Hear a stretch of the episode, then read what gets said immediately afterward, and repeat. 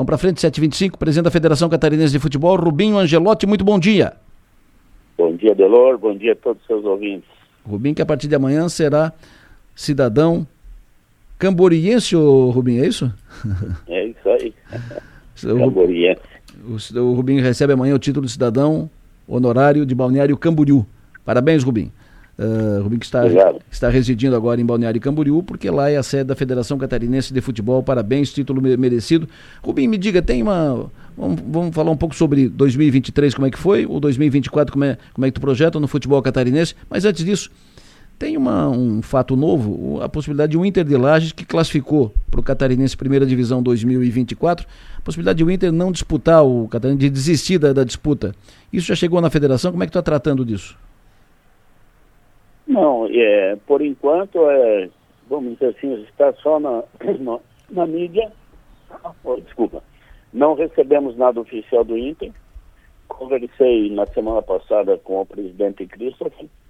É, Devido ao caderno de encargos da federação, o Inter tem que melhorar o seu gramado e a sua iluminação para poder disputar a Série A do Catarinense 2024. Sim.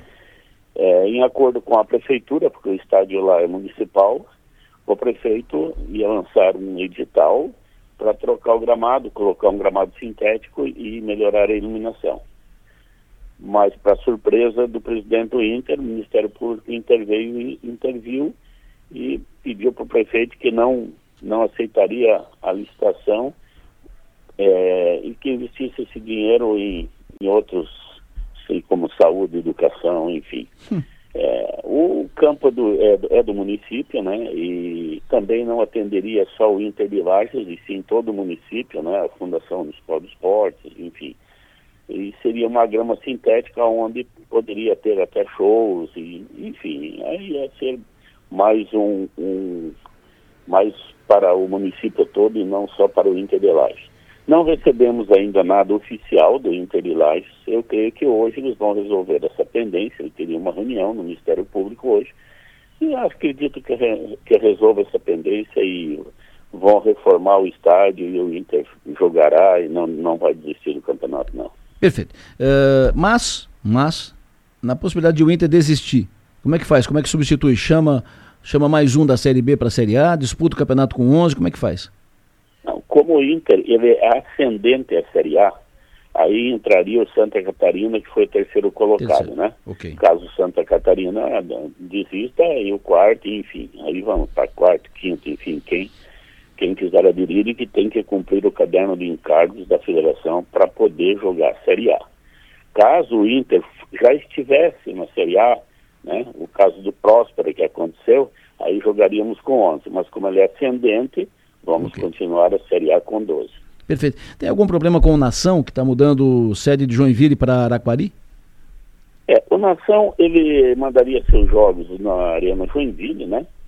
E um pequeno desentendimento, porque o estádio também é municipal, mas o, o Joinville tem um comodato com a prefeitura, o Joinville hoje é responsável pelo estádio, e ele tinha uma parceria com a Nação, e não estão se acertando nos valores do aluguel, e então a Nação está procurando um lugar para jogar.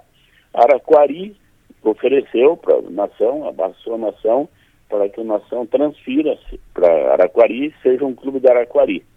Que para a federação até seria bacana, porque Araquari, uma cidade em franco desenvolvimento hoje, né, com a BMW ali, enfim. Só que não tem estádio que possa abraçar o Nação no momento. Hum. A não ser que até janeiro o prefeito faça um milagre lá e, e arrume um estádio que contemple as condições do caderno de encargos da federação. Aí ele pode jogar lá, tem que fazer uma transferência, tem custo disso na CBF, tem custo disso na federação, mas enfim, Vamos conversando, se ele conseguir tudo isso, ele pode jogar Araquari. Do contrário, vai ter que ah, indicar um outro estádio para jogar se não se acertar com o Joinville. Perfeito. Para fechar, Rubim, 2024 será melhor para o futebol catarinense uh, do que foi 2023?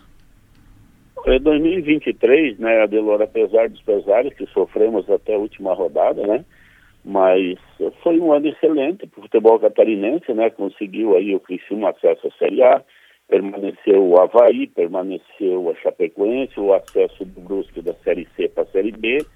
Então, assim, foi um ano muito bom, né? Pena é, Figueirense, Joinville, que está fora de série, mas acredito que nesse ano o Figueirense, agora com a nova parceria, né? Vem mais forte e consegue ascender novamente a Série B, né? E que Chapecoense, Joinville e Brusque tenham sucesso e também consigam né, os seus objetivos que todos querem, que é estar na Série A. Né?